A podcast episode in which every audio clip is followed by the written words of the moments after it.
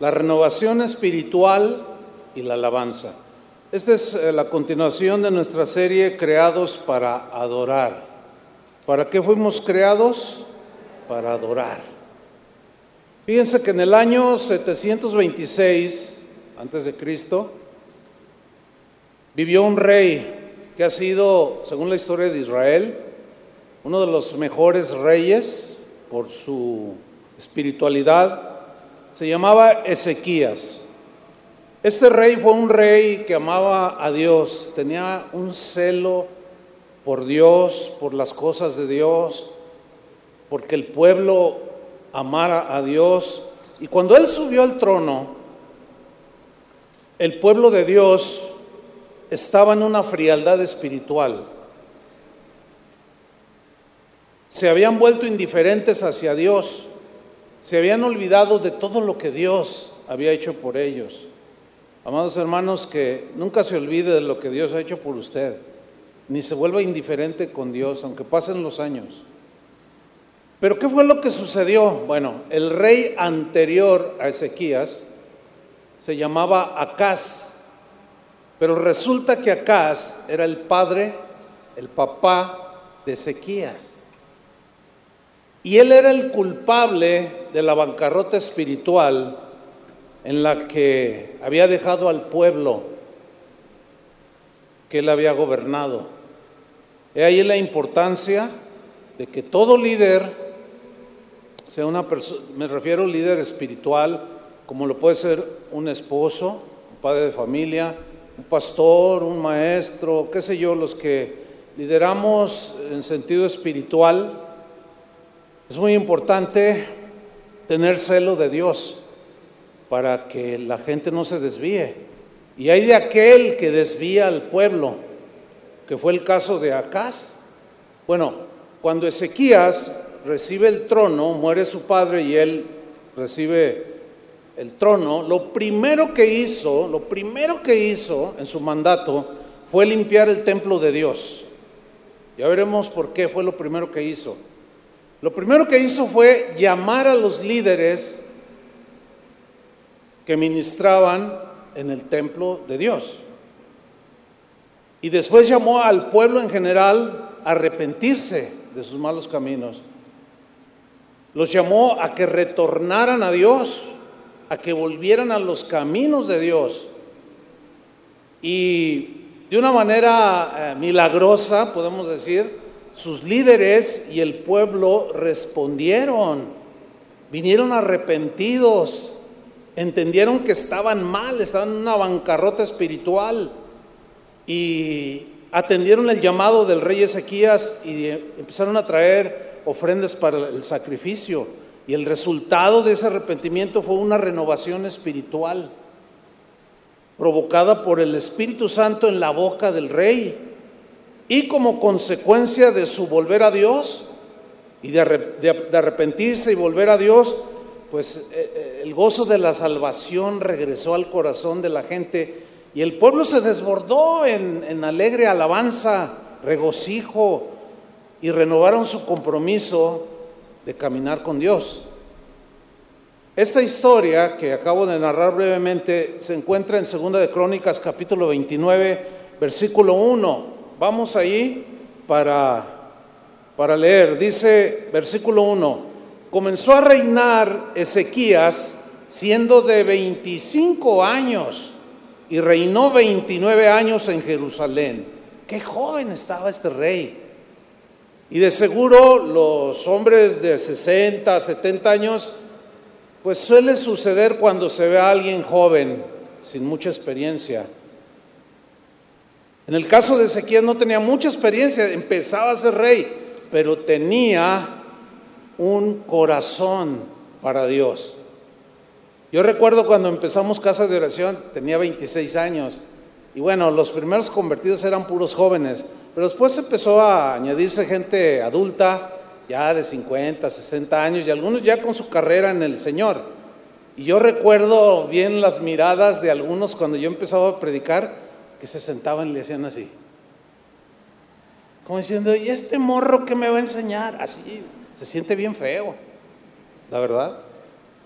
Eh, recuerdo una vez que se hizo aquí en Guadalajara una convención de, teólogos de toda Latinoamérica y, este, y el pastor que organizó aquí en Guadalajara me dijo, oye Chuy, yo tenía en ese entonces 27 años de edad, bien joven, así como usted.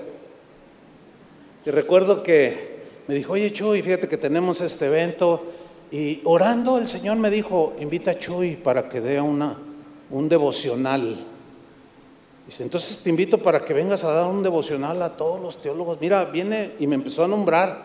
Yo, yo hasta libros de ellos tenía. Dije, no me diga, pastor. Ay, pero yo qué les voy a decir. No, yo no sé. Dice, mira, a mí Dios me dijo y ahí te espero tal día para que eh, nos des una, un devocional. La verdad yo estaba súper nervioso. Y cuando me presenta el pastor para darles el devocional, no, no, qué feo se siente. O sea, el desprecio que hay de los de mucha experiencia hacia los jóvenes. Me acuerdo de uno que se sentó y le Y le hizo a otro que estaba ahí. No, con una arrogancia. Yo, qué feo se siente. Pero me, me acordaba de Pablo cuando le decía a Timoteo, ninguno tenga en poco tu juventud. Y allí me consolaba yo. Porque decía, no, bueno, no solo yo recibía menosprecio, sino los jóvenes. Por eso es que yo, yo, yo cuando veo a un joven, como eso lo viví, yo, yo creo en los jóvenes. Usted se fija, un montón de jóvenes, dos rodeados de jóvenes, y por eso me siento bien joven. Pero este, este joven rey, a los 25 años comenzó a reinar y duró 29 años. Y lo primero que hizo, fíjese en el versículo 2, ahí nos narra cómo era este el corazón de este rey. Y cómo era él, dice, e hizo lo recto ante los ojos de Dios. Hizo lo recto, lo que debería de hacer como rey, lo que debe de hacer todo líder espiritual, lo que debe de hacer, lo que agradaba a Dios conforme a su palabra, este rey lo hizo. Y lo hizo conforme a todas las cosas que había hecho David su padre o, del linaje de David. De ahí desciende Ezequías. Y dice la escritura que Ezequías fue uno de los reformadores de Judá, del pueblo de Dios, más celosos que hubo. Fíjese, él quitó la idolatría que su padre había establecido dentro del templo. Quitó los dioses falsos. Es más, ustedes recuerdan cuando Dios le dijo a Moisés que hiciera una serpiente de bronce en el desierto. Ellos la tenían en el tiempo de su padre Acaz, la tenían en el templo, pero la adoraban, se le hincaban. Y todo lo consentía su padre Acaz. Y cuando él toma el reino, lo primero que hace es sacar todos los dioses falsos que estaban en el templo. Y agarró la serpiente de bronce de Moisés y la destrozó. Y le llamó, ¿cómo se inclinan ante esa cosa? Y empezó a limpiar todo todo lo que su padre había dejado. Qué, qué terrible tener un papá así. ¿Cuántos tienen hijos? Pues no sea como acá, sea como Ezequías. ¿Cuántos dicen amén? O sea, dejarle a nuestros hijos lo mejor, mejor ejemplo. Pero luego dice en el, en el versículo 3 que en el primer año de su reinado, subrayenlo, el primer año de su reinado, en el mes primero, o sea, lo primero que hizo, que abrió las puertas de la casa de Jehová y las reparó. ¿Por qué dice que las abrió? Porque su padre Acaz había cerrado las puertas de la casa de Dios, allí donde Dios se manifestaba y hablaba con su pueblo y sus glorias tocaban los corazones y ellos se quebrantaron. A no le importó eso y cerró el templo, porque quiso, porque aquí mando yo. Entonces, dice, abran las puertas del templo. En el versículo 4 hizo una segunda cosa, e hizo venir los sacerdotes y los levitas, que eran los encargados de ministrar al pueblo en las cosas de Dios, sus líderes, los líderes espirituales de Judá, del reino de Judá en ese tiempo, y los hizo venir y los reunió en la plaza oriental. Y les dijo, oídme levitas, santificaos ahora. O sea, límpiense. Saquen todo lo sucio que hay en su corazón. Esa corrupción que les dejó y ese desvío y ese darle la espalda a Dios que eh, el, rey Acaz les provocó en sus corazones, abandónenlo, santifíquense, límpiense y santificad la casa de Jehová, el Dios de vuestros padres, y sacad del santuario la inmundicia. O sea, la limpieza era literal. ¿Qué tanto había entrado a la casa de Dios? Dice el versículo 6. Porque nuestros padres se han revelado y han hecho lo malo ante los ojos de Jehová nuestro Dios, porque le dejaron. Nuestros antepasados, nuestros padres abandonaron a Dios y apartaron sus rostros del tabernáculo de Jehová, a donde todos, debían de mirar, porque allí se manifestaba la presencia de Dios. Dice, y apartaron su rostro, ya no quiero ver más la gloria de Dios, me aburre esto a mí. Y le volvieron las espaldas. Qué horrible es eso. Cuando tú hablas con alguien y te da la espalda, se siente bien feo, ¿no es cierto?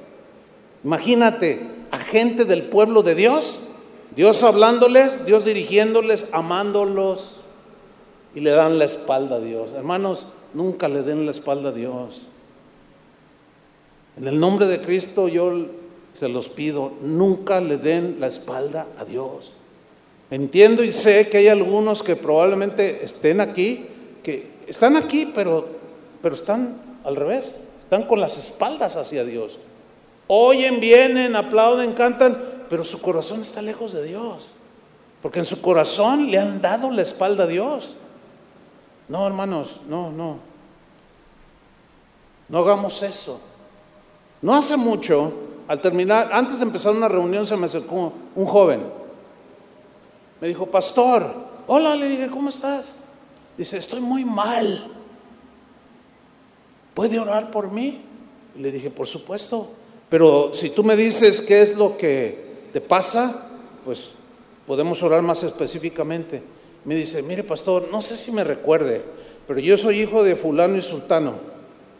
Le digo, ah, sí, oye, pero dice, es que yo aquí nací. Y aquí tuve mi infancia y mi adolescencia.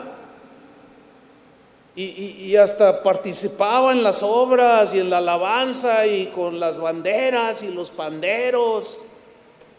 Dice, pero abandoné a Dios. Cuando llegué a los veintitantos años, le di la espalda a Dios. Dice, pero no puedo vivir sin Él, pero me siento mal, me siento frustrado, vacío.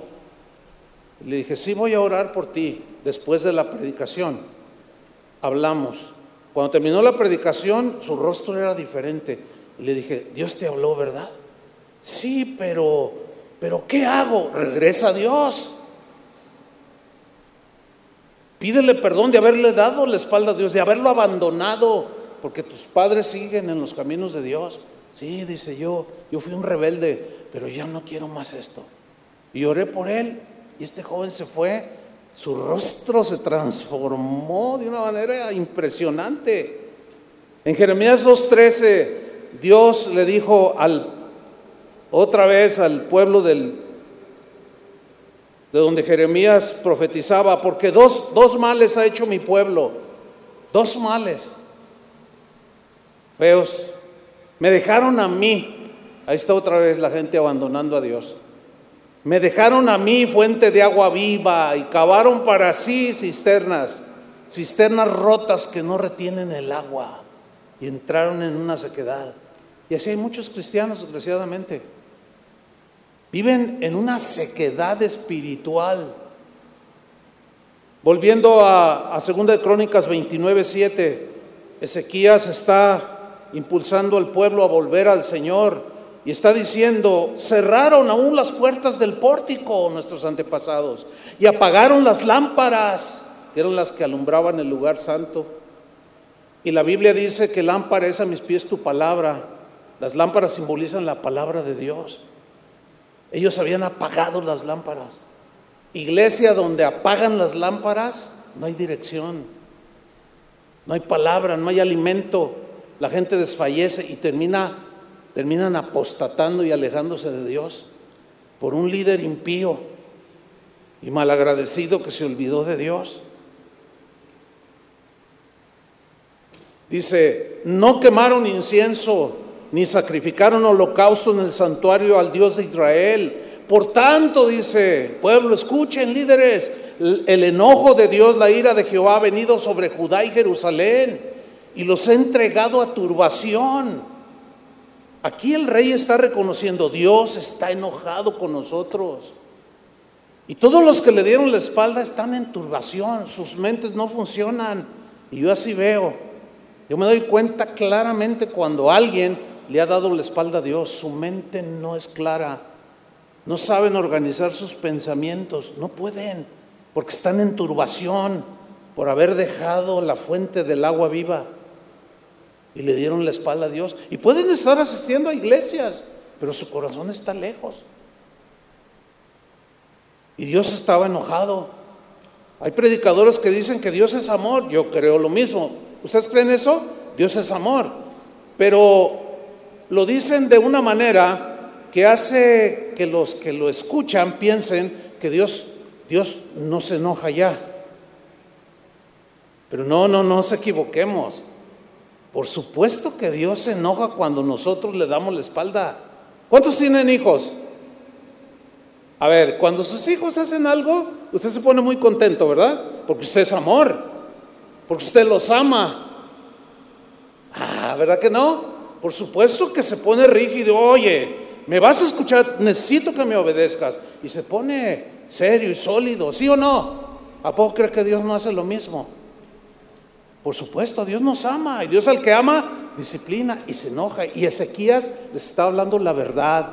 Dios está enojado, por eso estamos en un desastre espiritual. Está molesto porque le dimos la espalda y él sabía que su papá había sido el culpable. Somos escarnio, dice, como vosotros, al final del versículo 8 dice, como veis vosotros con vuestros ojos, vean, vean, vean al pueblo, vean cómo estamos, vean la casa de Dios. Todo es una bancarrota espiritual. Zacarías 7:11 dice, pero no quisieron escuchar. Otra vez, qué rebeldes, ¿verdad? No quisieron escuchar, antes volvieron la espalda. Dios les hablaba y se volteaban. Antes volvieron la espalda y taparon sus oídos para no oír. ¿Se imagina? Estar oyendo la palabra de Dios y...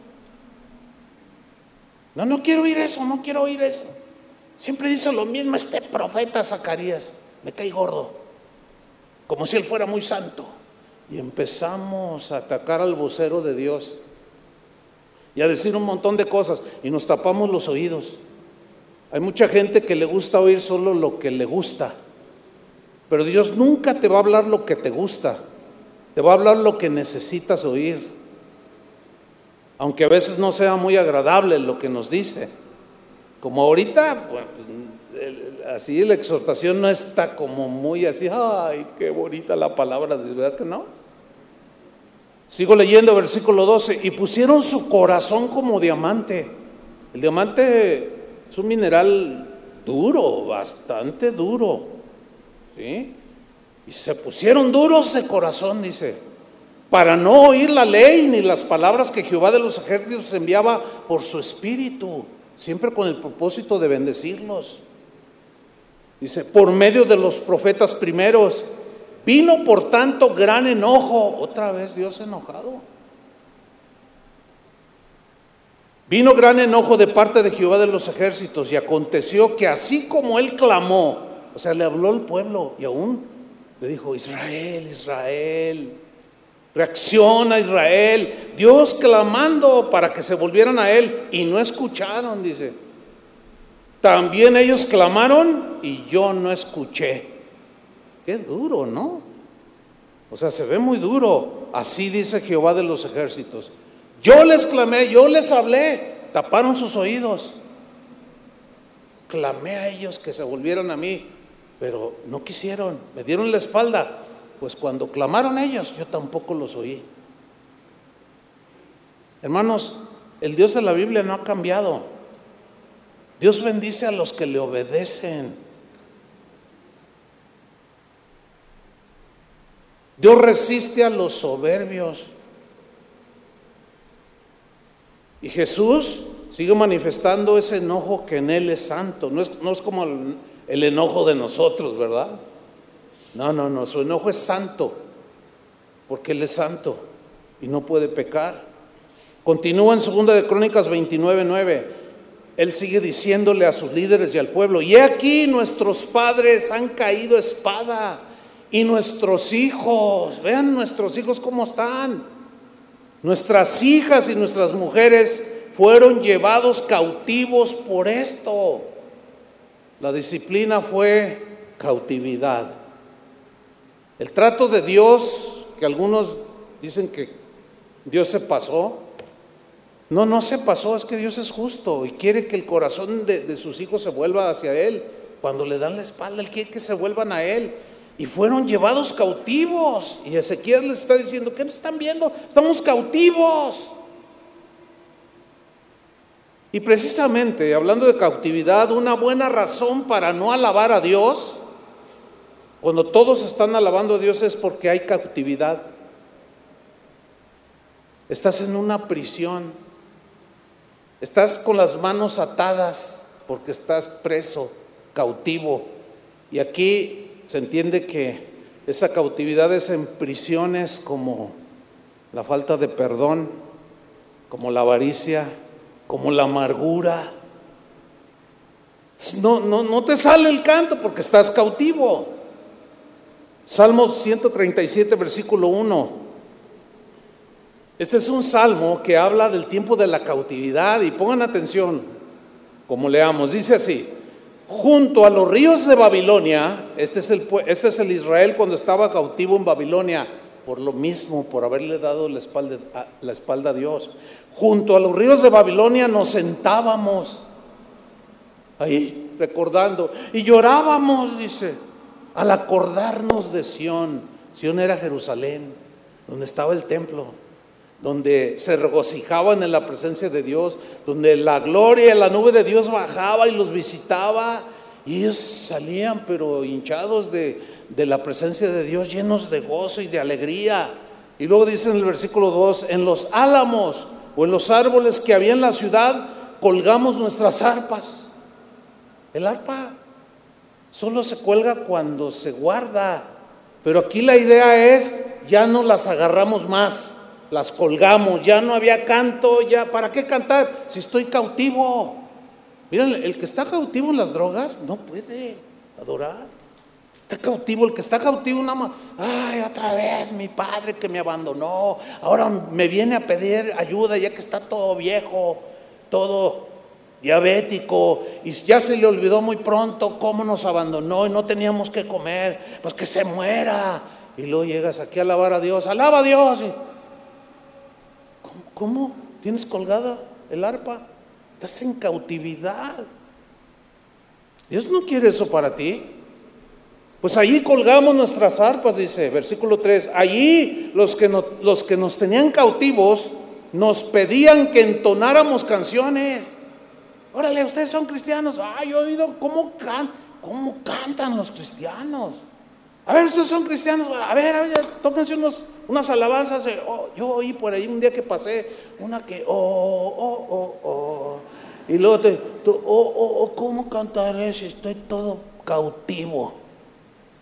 No te sale. Así estaban ellos. Nos pedían que cantáramos canciones.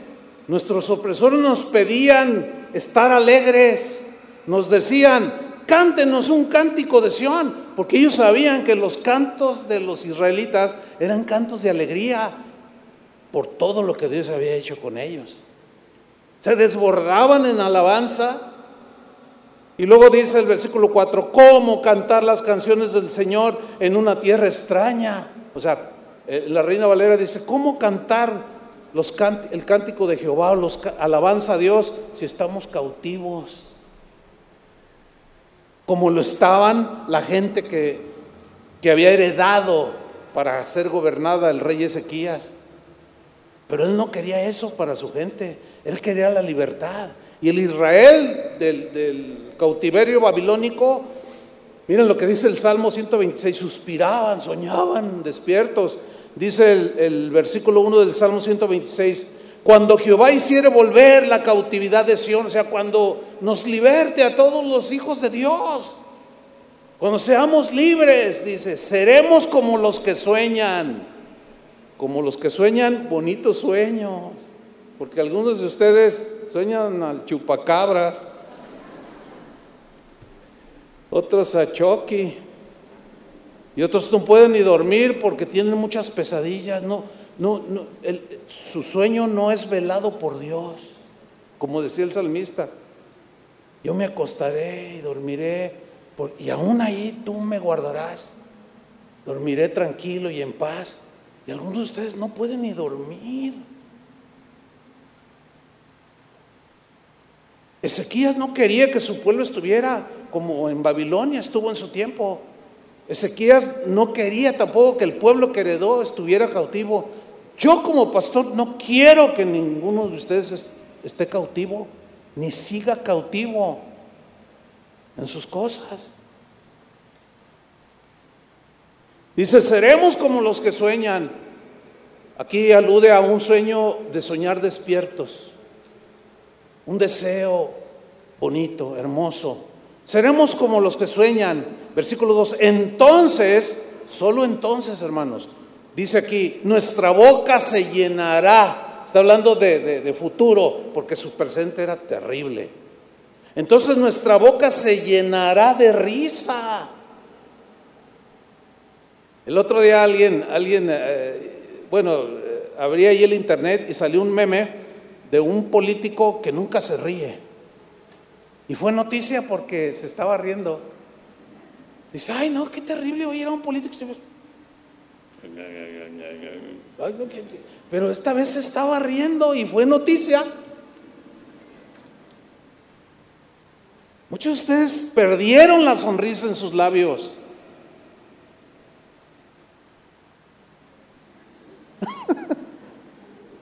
Ahora veo mucho blanco, los dientitos. Entonces nuestra boca se llenará de risa, pero ahorita seguimos cautivos, no hay risa, todo amargura.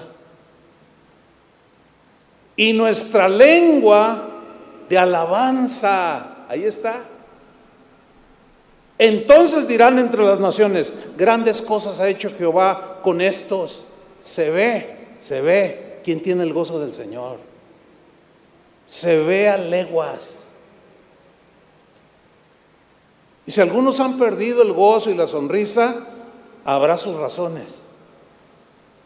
Solamente recuerden, si, están bien con el Señor, pero ahorita están arreciando las pruebas y la tribulación, nada más acuérdense de lo que ya hemos hablado, de Pablo y Silas, que estaban en la cárcel, y ellos cantaron, y Dios obró. Y Josafat no sabía qué hacer contra el enemigo, y se pusieron a alabar a Dios, y algo hizo Dios.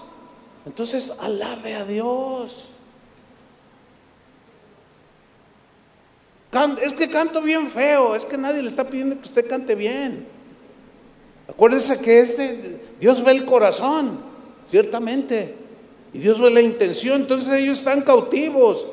Dice, no, pues vamos a soñar, ay, cuando se vaya la cautividad, cuando sea una persona libre, entonces va a haber risa en mi boca, va a haber alabanza en mi lengua, y la gente dirá, oh, oye, mira este Siempre andaba amargado, siempre, siempre se veía. Y ahora mira, ya se sonríe. No, ya, hasta te van a hacer un meme. Grandes cosas ha hecho Jehová con nosotros, dirá la gente, estaremos alegres. Pero en ese presente no estaban alegres. Este es un lugar, la casa de Dios es un lugar de gozo, hermanos. Se los hemos dicho muchas veces.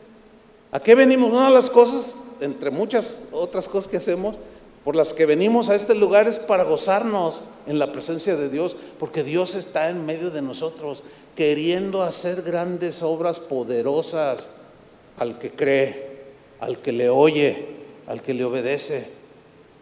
Por eso no es conveniente darle la espalda a Dios, no, no, no es bueno darle la espalda a Dios, pero sigamos con Ezequías.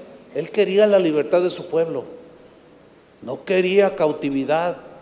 Dice 2 Crónicas 29, 10. Ahora pues, dice, yo como rey, como el que tiene que tomar, parece que el toro por los cuernos, dice, yo he determinado hacer pacto con Jehová, el Dios de Israel. Yo voy a hacer un pacto con Dios para que aparte de nosotros el ardor de su ira. Y luego les dice en un tono tierno, hijos míos, hijos míos, hermanos míos, decía otro de los profetas, hermanos míos, no os engañéis ahora.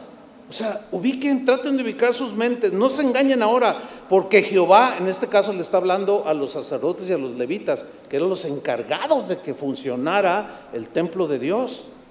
Dice, no se engañen porque Jehová los ha escogido a vosotros para que estéis delante de Él y le sirváis y seáis sus ministros y le queméis incienso.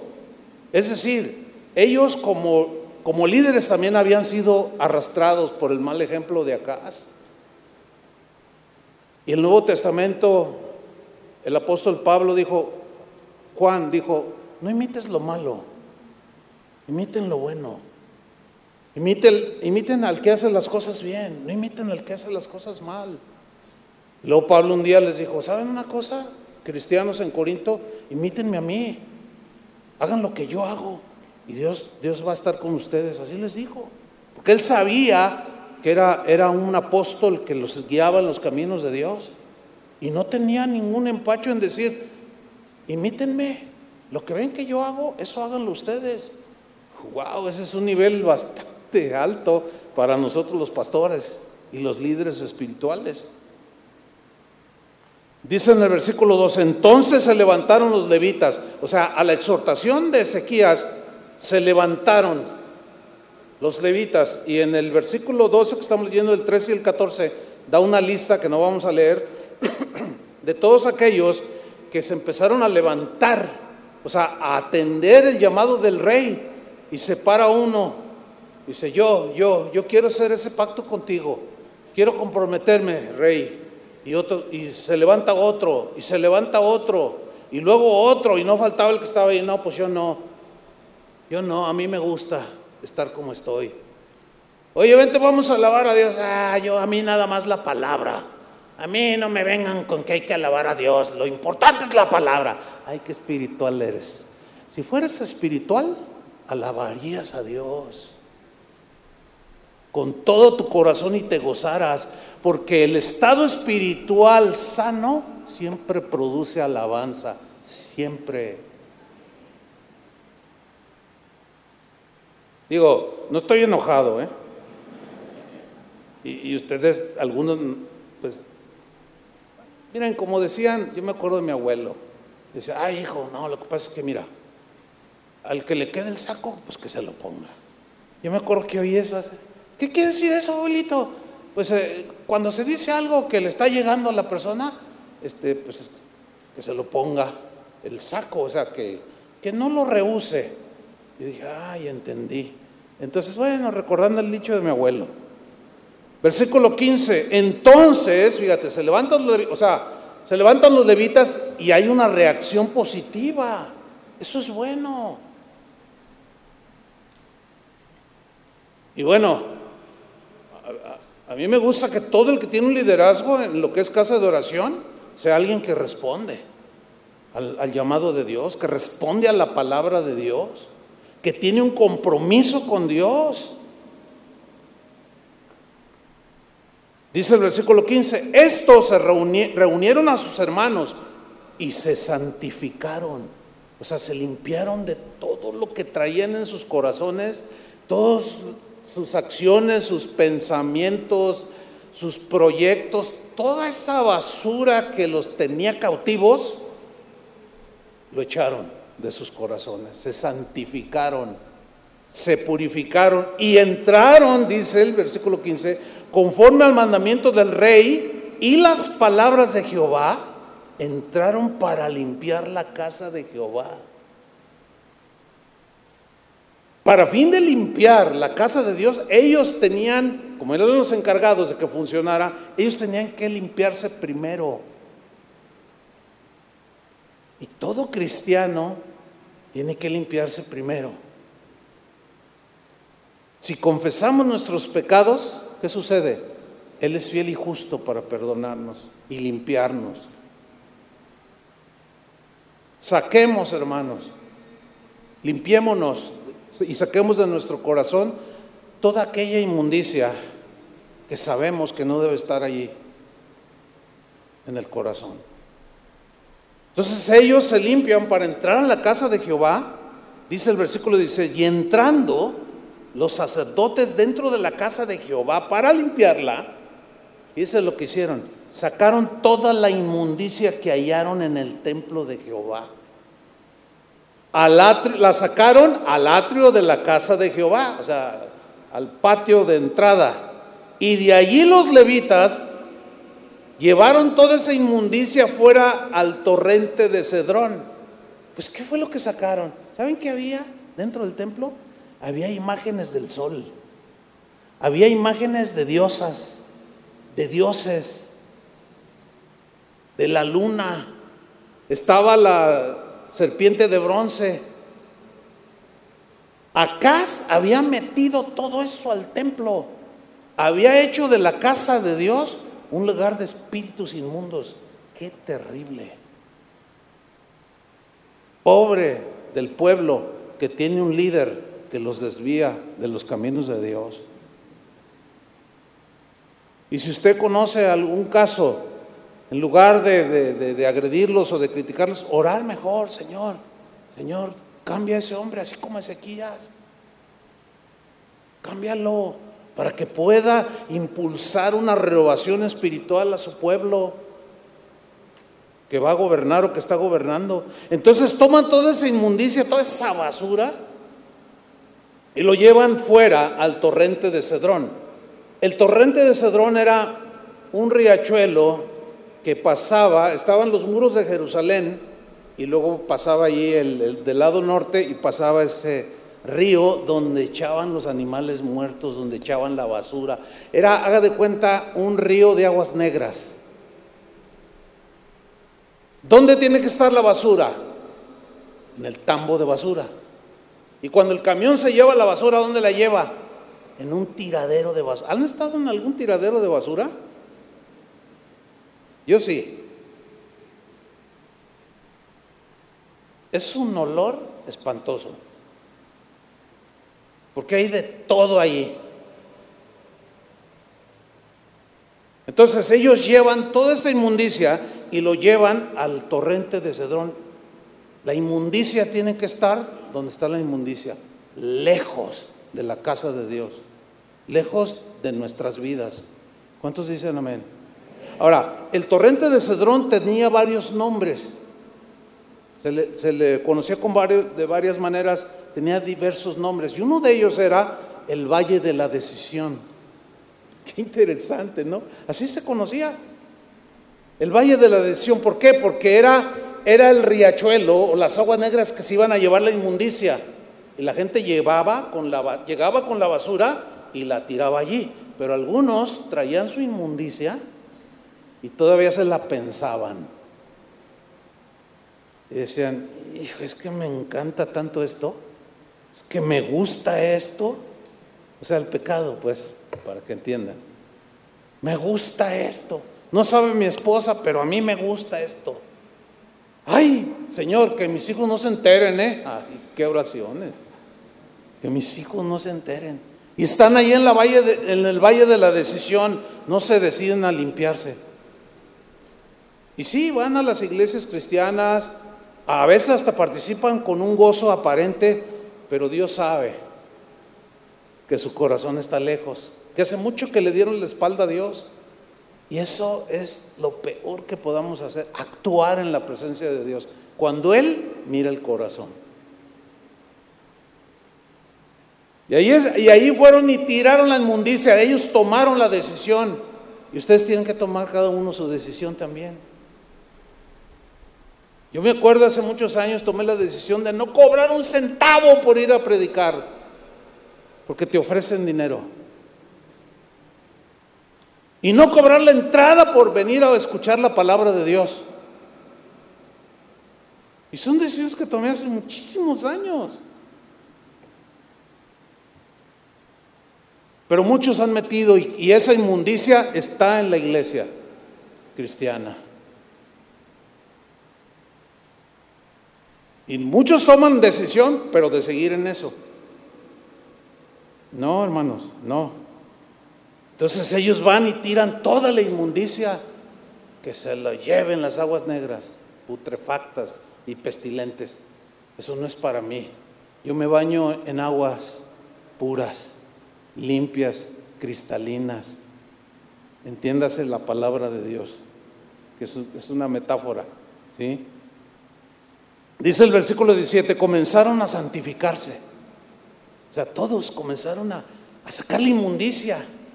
No solo de sus vidas, sino luego ya se fueron al templo. No solo al templo, sino también ellos empezaron a sacar, a confesar sus maldades, sus pecados. Y comenzaron a santificarse el día primero del mes primero. O sea, algo que me impacta aquí es que respondieron rápido a la exhortación del rey Ezequías. Y a los ocho días del mismo mes vinieron al pórtico de Jehová. Ocho días nada más. Y santificaron la casa de Jehová en ocho días. Oiga, ocho días para limpiar un edificio. Como que había mucha mugre, ¿no? Dice, y en el 16, el día 16 del mes primero, terminaron. 16 días para limpiar un edificio. Oiga, se ve que estaba mugroso. Se ve que había de todo tipo de alimañas, de inmundicias que había metido el rey Acaz, que había permitido que se, que se anidara allí, que se acumulara.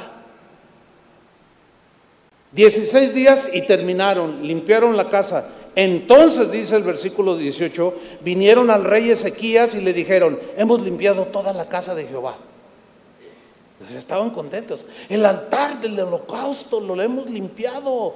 Podemos volver a sacrificar. Y todos sus instrumentos, los utensilios.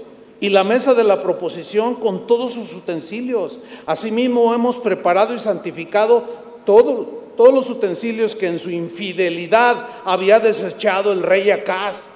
Le están dando el reporte y era su papá. Lo cual habla de algo muy importante. ¿eh? No había conflicto de intereses. Que porque era mi papá no digo nada. Que porque es mi hijo le permito que haga todo en la escuela. Y no le llamo la atención aunque lo corran y voy y, este... Y es que yo soy el director y pues no pueden correr a, a mi hijo porque yo soy el director. Conflicto de intereses. No, hermanos, primero está la lealtad a Dios. Y le están dando el reporte a Ezequías. Todo esto lo permitió la infidelidad del rey Acaz y era su papá. Y no les dijo, ay, no hablen mal de mi papá, mi papá era un santo. No, no, o sea, él, mi padre se corrompió, mi padre se desvió. Pero yo no soy mi padre. Hay gente que tiene un concepto de amistad muy distorsionado.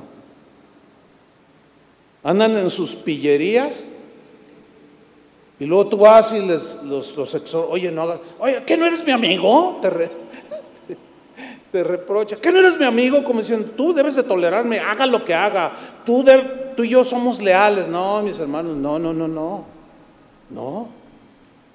Así no son las cosas. Primero está la lealtad a Dios. Una vez yo discipliné a mi hijo, que estaba en el ministerio aquí de la alabanza y etcétera. Y pues se había portado mal y merecía una disciplina. Y lo bajé. Y, vino un hermano y me dijo, pastor, ¿por qué disciplinó a su hijo? Bueno, es que él cometió algo que no, no está bien y no, no, no tiene que estar ahí. Dios tiene que seguir tratando con él. Ay, pastor, pero es su hijo. Fíjate nomás. Yo dije, híjole, le dije, oye, yo no te he enseñado eso. O sea que si tu hijo hace una eh, tontería, tú se la pasas por encima, o sea, no, no lo atiendes, no, fíjate que no. No, porque ¿a quién debemos de agradar? ¿A Dios o a los hombres? Pablo decía, si yo agradara a los hombres, no sería siervo de Cristo. Estamos para agradar a Dios. Y sí vamos a perder amigos por agradar a Dios. Pero yo prefiero estar del lado de Jesús que en contra de Jesús. Yo prefiero seguir, seguir a Dios, darle mi rostro a Dios y darle la espalda a aquel que está traicionando a Cristo y no se quiere arrepentir. Y no estarle sobando allí, porque no se arrepiente y sigue en su maldad.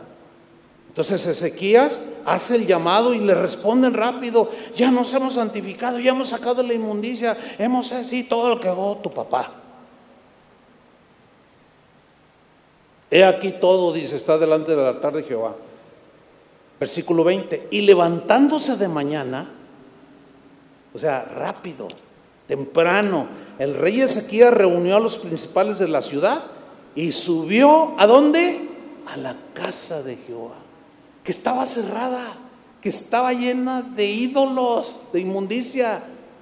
Este rey amaba la casa de Dios, porque ahí se, manifestaba la presencia de Dios. Había una, un deseo profundo de que la presencia de Dios llegara de nuevo e inundara los corazones de las personas, porque él sabía que la presencia de Dios y la predicación de la Torah o de la ley de Dios traería libertad al pueblo. Él lo sabía perfectamente. Entonces él se le hacía tarde que amaneciera para ir a la casa de Dios. Porque sabía que una vez limpia la casa, Dios iba a descender. Así como descendió cuando Dios le dijo a, Moisés, construyeme un tabernáculo, y él lo hizo. Y dice que la nube se posó en el tabernáculo y la gloria de Dios llenó el tabernáculo. Así como David cuando trajo el arca y le hizo una tienda y puso el arca en medio de la tienda de ese tabernáculo y la presencia de Dios se derramó sobre de ellos.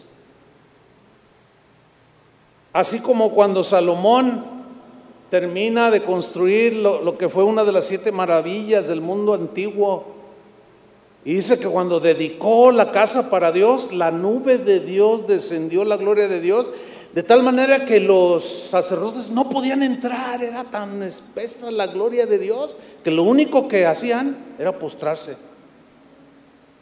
Porque Dios se manifestaba allí, en su casa. Ahora nosotros somos la casa de Dios. Y Dios quiere manifestarse en nosotros.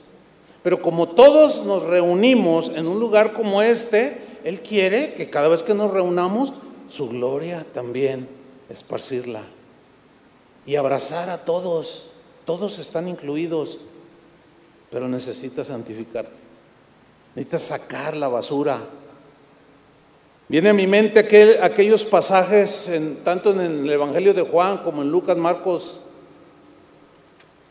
eh, y Mateo, donde Jesús dos veces, la primera vez está registrada en Juan, entró a su casa y dice que entró y vio, y dijo, ¿qué es esto?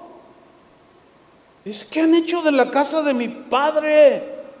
La han hecho una casa de mercado, porque vio a, a muchos haciendo negocio dentro del templo,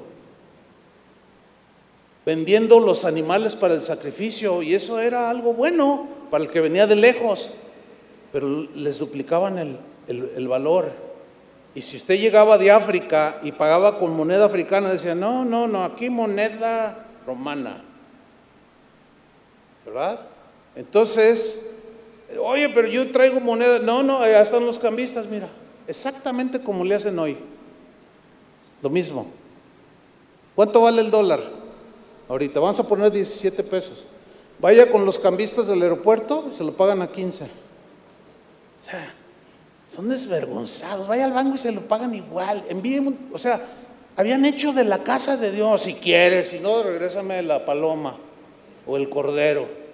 Y habían venido de lejos para ofrecer sacrificios por sus pecados y estos se aprovechaban de la fe. Exactamente lo mismo que hacen hoy. Cobrar por oír la palabra de Dios. Qué aberración. Cobrar por ir a cantarle a Dios. Qué aberraciones. Y eso y muchas cosas más vio Jesús. Dice, y, con voz fuerte dijo, ¿qué no saben? Escrito está que la casa de mi padre es una casa de oración. para todos los pueblos, ustedes la han hecho cueva de ladrones. Y agarró un látigo. No se fue contra ellos ni... Bueno, si hubiera sido yo, a lo mejor les doy dos, tres.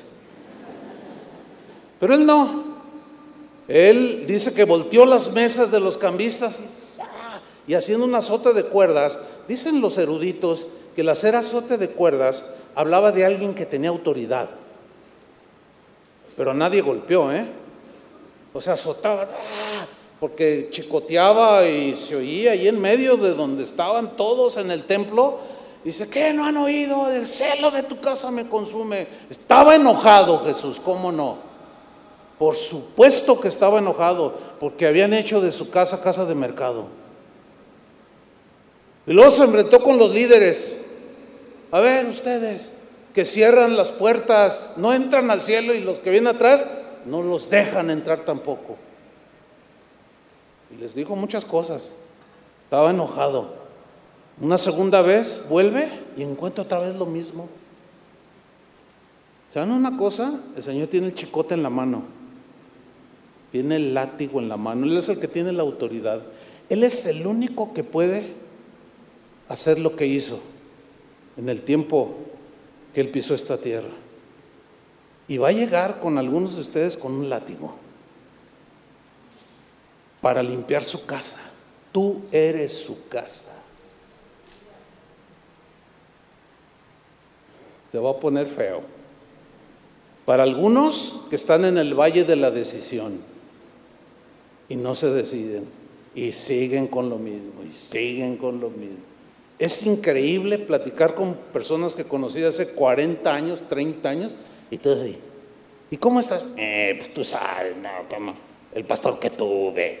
Ay, qué, qué, horrible. Oye, ya, ya, hermanito. Eh, pues tú, porque tú quieres igual. Pero yo, alabado sea Jehová. Ningún pastor es mi pastor. Jehová es mi pastor y los hombres, y, parecen endemoniados. No, no, no, la verdad, o sea, ¿cómo pueden hablar así? ¿Cómo se pueden decir cristianos y hablar así? Esa no es la casa de Dios. Y si quieres que sea la casa de Dios, Él la va a limpiar. Te va a dar otra oportunidad. Él quiere que tú la limpies, que saques la basura. Y si no, Él va a venir y va a limpiar su casa. Y la va a dejar limpiecita pero les va a costar a algunos. Es mejor ser sedita. O sea, no, pongan sus, sus, dedos en sus oídos y se tapen sus oídos. No, no, atiendan a la palabra. Así como aquellos que respondieron al llamado de Ezequías. Vámonos al final, versículo 21.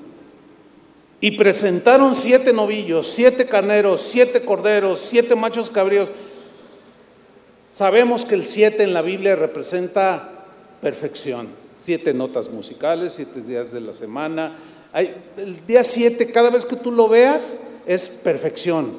Representa la perfección de Dios. Siete. O sea, ellos volvieron al lugar donde nunca habían, debieron de haberse ido. Retornaron a la perfección, entiéndase, retornaron al camino de Dios. Y empezaron a hacer los sacrificios que ahora nosotros sabemos, tipificaban a Jesús el Cordero de Dios. Un montón de animalitos inocentes que tenían que morir por los pecados del pueblo, que apuntaban hacia el Cordero de Dios que tendría que morir por todos nosotros. Lo habían dejado de hacer, se olvidaron de Dios.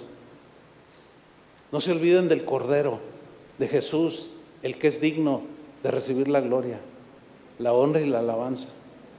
No se olviden nunca. Su sangre sigue limpiándonos de todos nuestros pecados, sigue vigente.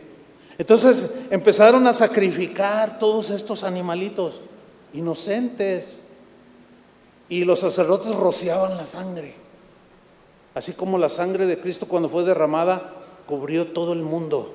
Que se hace efectivo esa limpieza cuando crees, cuando te arrepientes y crees y clamas a Él Dice el versículo 23, después hicieron acercar delante del rey de la multitud los machos cabríos para la expiación y pusieron sobre ellos sus manos y los sacerdotes los mataron, o sea, sacrificaron.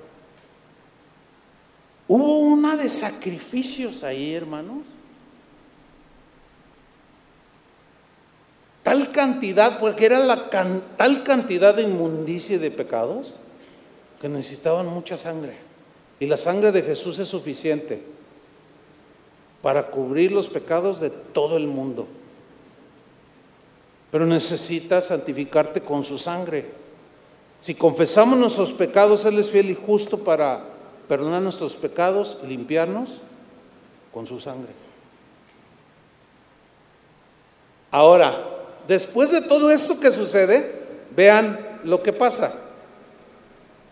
Viene la liberación, obviamente, dice el versículo 25. Puso también levitas en la casa de Jehová. A ver, ustedes los levitas, porque unos hacían otra cosa y otro. Y él sabía quiénes eran los llamados al ministerio de alabanza. Entonces dice, puso también levitas en la casa de Jehová con címbalos, salterios y arpas, conforme al mandamiento de David, que Dios le había dado a él, de Gad, vidente del rey y del profeta Natán, porque aquel mandamiento de poner levitas para que adoraran, recordasen las obras de Dios, ofrecieran acciones de gracias, alabaran a Dios, adoraran a Dios con los cantos alegres del gozo de la salvación, era un mandamiento que procedía de Jehová por medio de sus profetas. Y yo puedo imaginarme es ahí, a ver los levitas, los cantantes, los cantantes, pues Asaba, ya la familia de Asaba, eh, la de Jedutuna, ya están. Ah. Oye, pero ese, ese no se ha arrepentido. Hey, tú, suelta el arpa, chíspate de aquí. Aquí no puedes subirte, aquí no puedes entrar. No, es que así nací yo. Entiéndase, el que quiera entender, entiende. Es que así nací yo. No, pues no, fíjate que no. Estás torcido, tu vida está torcida y llena de pecado. Y aquí no te puedes subir. Y los echaba. Pero los que se da él sabía que estaban ahí, arrepentidos, los puso. ¿Y cómo los puso? Mire qué interesante. ¿Por qué tenía que ser con cantos? ¿Por qué tenía que ser con instrumentos? Porque el canto siempre expresa el corazón alegre. Y el corazón que está alegre es porque tiene el gozo del Señor. Y el que tiene el gozo del Señor tiene el gozo de la salvación. ¿Por qué? Porque está cara a cara con Dios. Está a la par con Dios. Está, tiene cuentas con el Señor diarias. No acumula como Acaz acumuló en el templo basura. Todos los días hace su examen. Ay, Señor. Ay, ahora le hice la cara fea a aquella señora que se me metió en la fila. Ay, perdóname. Ay, ayúdame. Y te pones a mano y estás al día. Dice el versículo 26, y los levitas estaban con los instrumentos de David, estaban todos ahí, a ver, a las tres, una, dos, no, vamos a ensayar. Querían hacerlo, ya estaban listos con los instrumentos de David que él había inventado incluso. y los sacerdotes estaban con trompetas, imagínenselos. Todo un montón de levitas ahí con arpas, címbalos y órale, no, no, no, Dios ha hecho grandes cosas, nos ha liberado, oh, me limpió mi corazón, Él me ha perdonado, yo quiero celebrar. Estaban todos ahí los sacerdotes con trompetas, entiéndese, cuernos de carnero, así les llamaban trompetas, ¿verdad? Y estaban ahí listos, versículo 27. Entonces mandó Ezequías sacrificar el holocausto en el altar. Y cuando comenzó el holocausto, otra vez animal, un animal inocente, comenzó también el cántico de Jehová. ¿Qué tiene que ver el arrepentimiento con el cántico?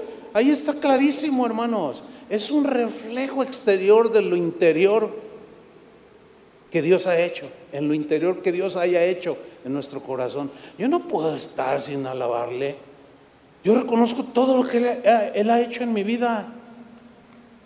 Siempre ha estado su gracia allí. ¿Cómo no lo voy a alabar? Cuando he estado en momentos de necesidad de todo tipo, ¿eh? ya sea económica, emocional, sentimental, lo que sea, siempre ha estado allí. ¿Cómo no recordar? Yo no tengo el arpa ah, colgada. Ni quiero que cuelguen las arpas, al contrario, yo anhelo una orquesta, nada más que aquí no cabría. Bueno, ya, ya sabría el Señor. ¿Saben que Nemías, cuando reconstruyó el los muros de Jerusalén, hizo, hizo dos coros? de cuatro mil. Impresionante. Y, puso un coro de este lado y otro coro de este lado que se vinieran por los muros cantando y luego se juntaron. Yo no, yo no, yo no me imagino cómo fue aquello. No, no, por. Bueno, trato así de imaginar. Una vez vi como, vi, ahí una película, pero, pero no, yo dije, no, se me hace que fue. Estaban así medios, medios, no muy entusiasmados. Los que salieron ahí en la película, no, no, estos estaban pero con todo el gozo y la alegría. ¿Cómo no? Los muros de Jerusalén habían sido restaurados. ¿Cómo no celebrar? Siempre que Dios hizo algo en el pueblo, que hubo un avivamiento, siempre hubo una alabanza que caracterizó ese avivamiento y ese movimiento. Y aquí no fue la excepción, porque dice que entonces comenzó el cántico de Jehová con las trompetas y los instrumentos de David, rey de Israel, y toda la multitud, toda. ¿Cuántos? toda adoraba. Y los cantores cantaban. Y los trompeteros, imaginan, sonaban las trompetas.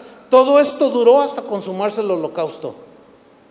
¿Cuánto duraba un holocausto? No duraba 15 minutos.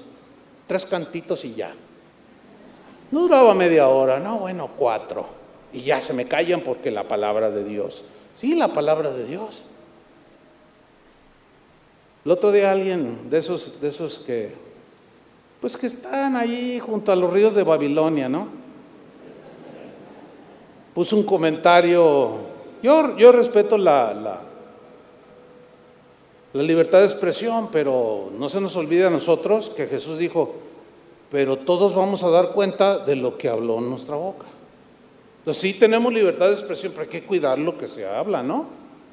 Y alguien puso un comentario allí, ay, ay, ¿para qué tanta gritería? Fíjese, dijo, ese pastor Chuy está corrompiendo al pueblo de Dios.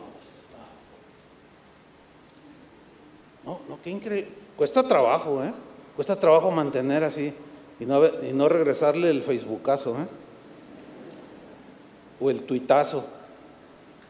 No lo he hecho yo, gracias a Dios. Allí ganas no me han faltado, le soy sincero. Y dice, ¿Para qué tanto grito? Lo importante es la palabra de Dios.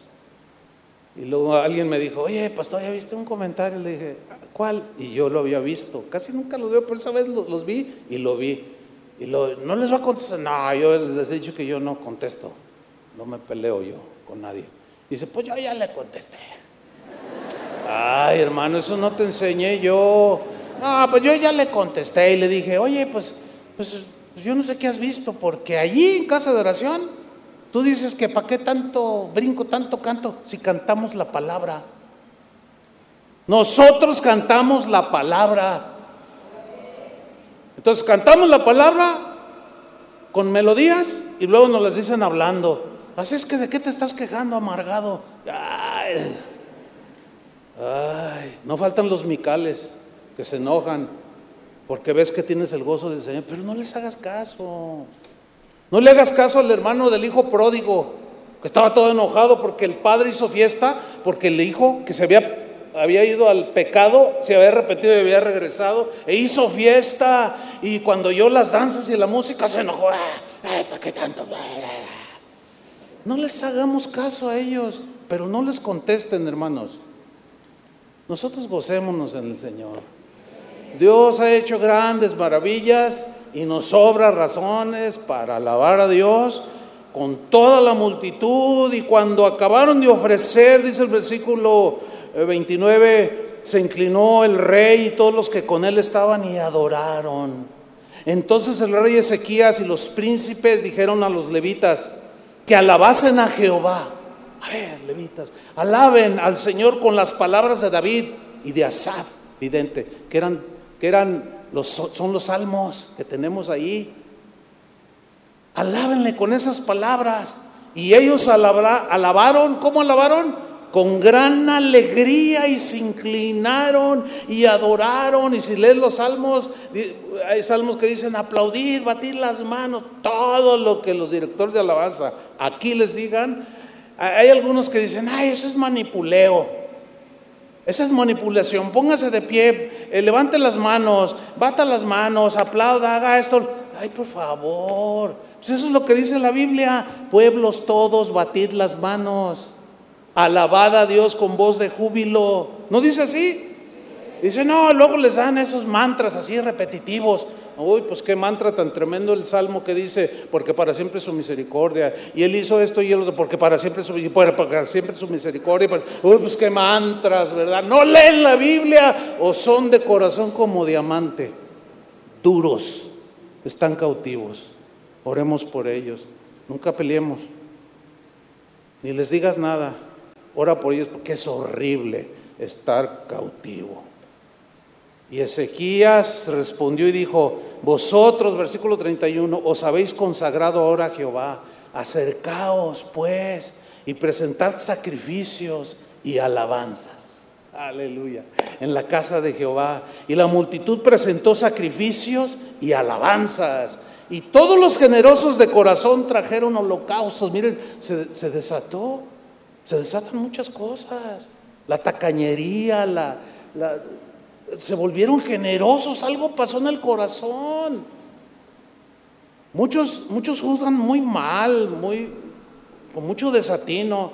Dicen, no, no, no, no, no den. Hay, hay mucha gente antidiesmo, antiofrenda. No des, no des, no des nada. Lo único que estás haciendo es enriquecer a los pastores. No des nada. Yo por eso no doy nada, dicen algunos. ¿Los ha leído? ¿Los le ha tocado? Ay, no, no puede ser. Por unos cuantos que sí hacen eso, que engañan al pueblo, que lo manipulan, lo estafan, le roban, le quitan, creen que todos somos iguales. Voy a, tomar las palabras del presidente que tenemos. No todos somos iguales. No somos iguales. ¿Ustedes son iguales? No, tampoco nosotros. No todos somos iguales. Y si unos lo hacen, bueno, ellos darán cuenta.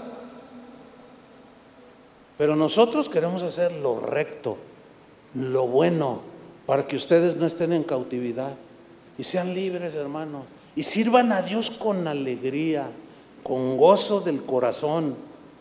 Y termina diciendo, y fue el número de los holocaustos que trajo la congregación, 70 bueyes, 100 carneros, o sea, todo generoso, y 100 corderos, todo para el holocausto de Jehová y las ofrendas fueron 600 bueyes y 3 mil ovejas.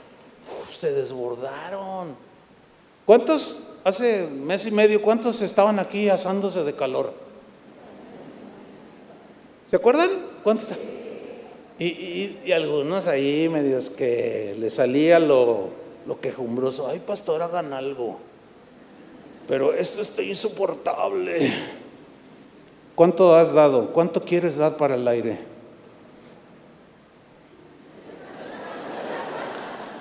Y nos soltaron, pero, pero los que son libres, los que, los que el Señor saca de la cautividad, no se les tiene que andar pidiendo, como aquí. Ella, la gente llegó, empezaron algo, oye hermano, ¿qué onda? ¿Cuánto vale esto? ¿Cuánto, No, pues mira, a ver, hagan un presupuesto y ustedes ni cuenta se dieron. Y los que más reclaman son los que menos dan.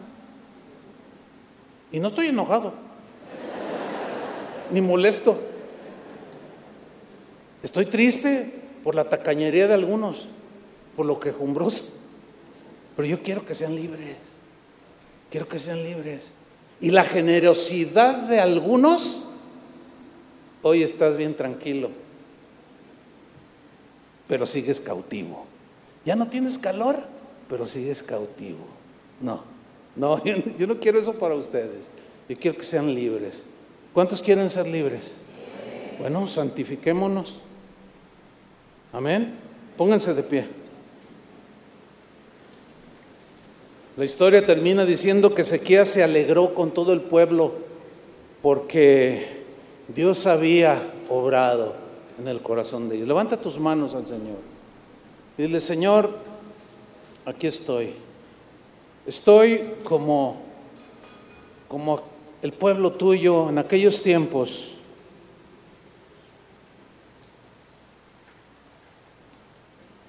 Quizás nuestros corazones o algunos de los que estamos aquí, el corazón se ha hecho como diamante. Hemos puesto nuestros dedos en los oídos, nuestras manos, nuestras palmas y para tapar.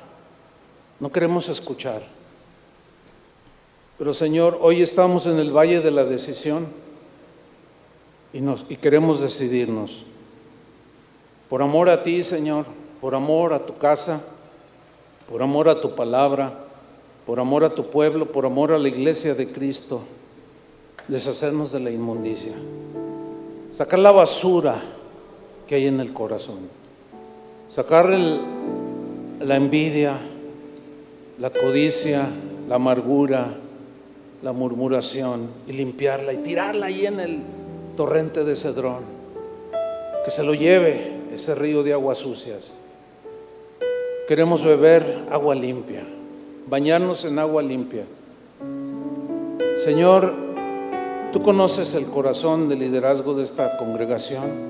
No somos perfectos, eso todos lo entendemos, pero sí tenemos intenciones que tú conoces y son buenas, son rectas delante de ti, Señor. Pero queremos que, también obres en el pueblo, Señor. La palabra, la parte nuestra es como lo que hizo Ezequías, exhortarlos, hablarles, invitarlos, exhortándoles a que vuelvan a Dios, que se retornen a Dios. Porque el gozo de tu presencia que habita en medio de las alabanzas de Israel, de tu pueblo, quieres bendecir a tus hijos, Señor. Con voz de alegría, con voz de cántico, en tu casa y en nuestras vidas, nuestra vida que es tu casa, Señor. Que haya un gozo perpetuo sobre nuestras cabezas en nuestros corazones. Y haya siempre un canto, un canto nuevo, un canto de alabanza, de acción de gracias, de gratitud. Señor, tú sabes nuestra oración por algunos que están cautivos y tú quieres liberarlos, Señor. Llévate la cautividad de sus vidas, Señor. ¿Cómo puede ser arrepintiéndose de sus pecados? Porque ya se la llevó Jesús en la cruz. La condenación, la tristeza y el dolor se fueron cuando Jesús consumó su sacrificio, el Cordero inocente, para que nosotros disfrutáramos de la presencia de Dios, caminando en sus caminos, obedeciendo su palabra, que haya luz Volvamos a aprender las lámparas en nuestros hogares, en nuestras congregaciones, y que haya luz, que haya palabra, que haya alimento y haya gozo, gozo en la casa del Señor. Amén. Denle un aplauso al Señor.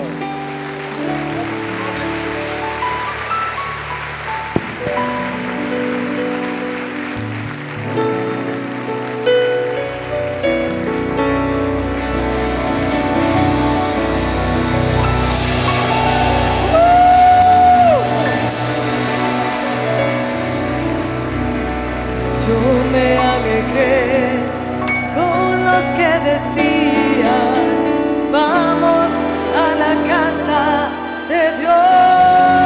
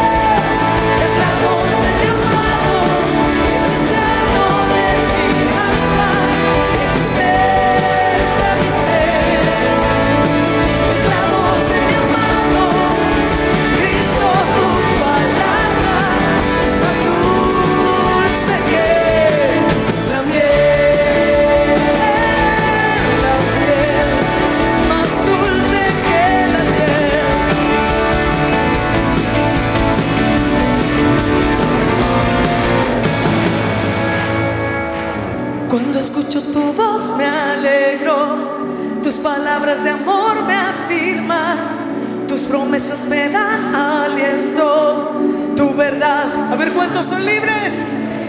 Cuando escucho tu voz me alegro, tus palabras de amor me afirman, tus promesas me dan aliento, tu verdad me hace libre. Cuando escucho tu voz me alegro.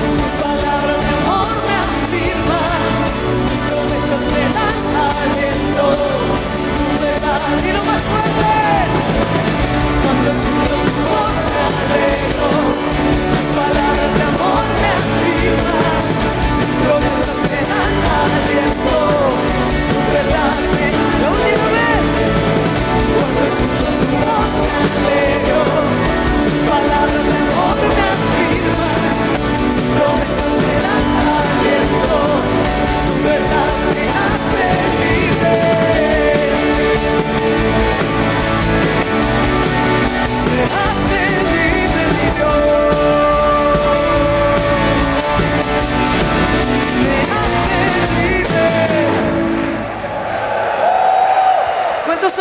libres para alabarle, para gozarse? Yo te invito a que si nunca has danzado para el Señor, hoy puedas hacerlo.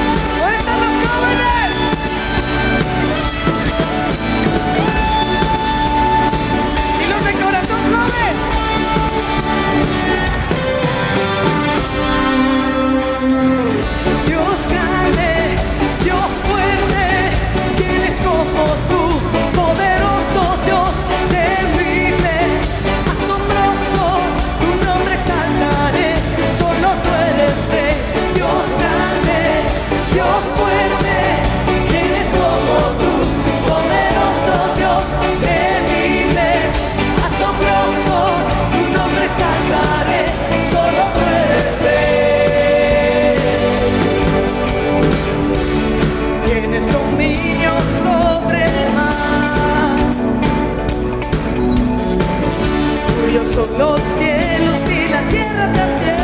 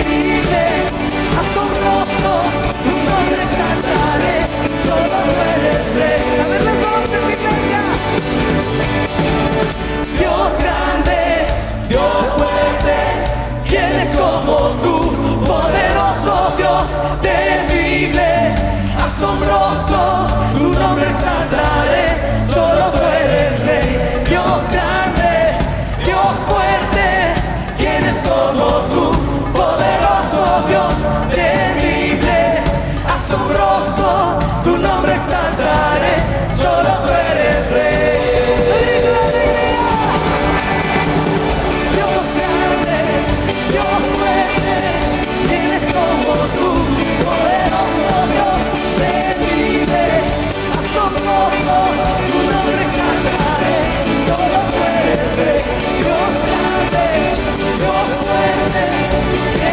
amor.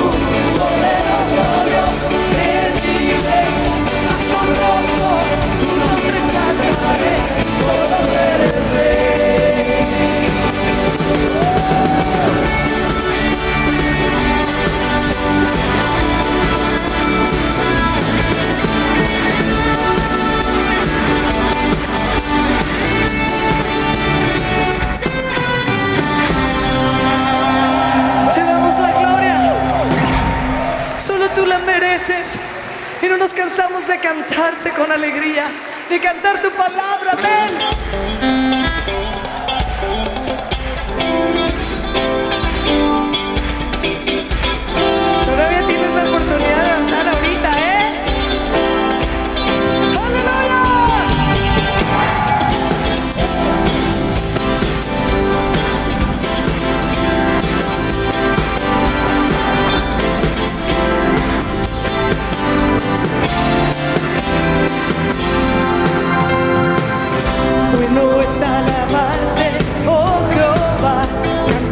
no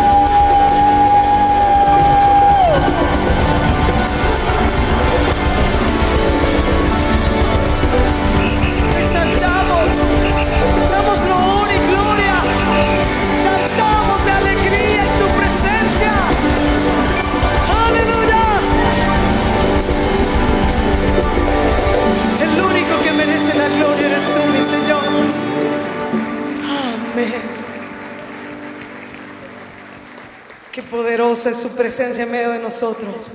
Cuando de corazón le damos honor y gloria, Él desciende. Amén. Llevemos esta alegría a nuestras familias y allá afuera donde no conocen a este Dios todopoderoso, a quien nosotros necesitamos adorar y exaltar y celebrar constantemente. Amén. Que Dios le bendiga. Nos vemos en la próxima celebración a nuestro Rey de Reyes y Señor de Señores.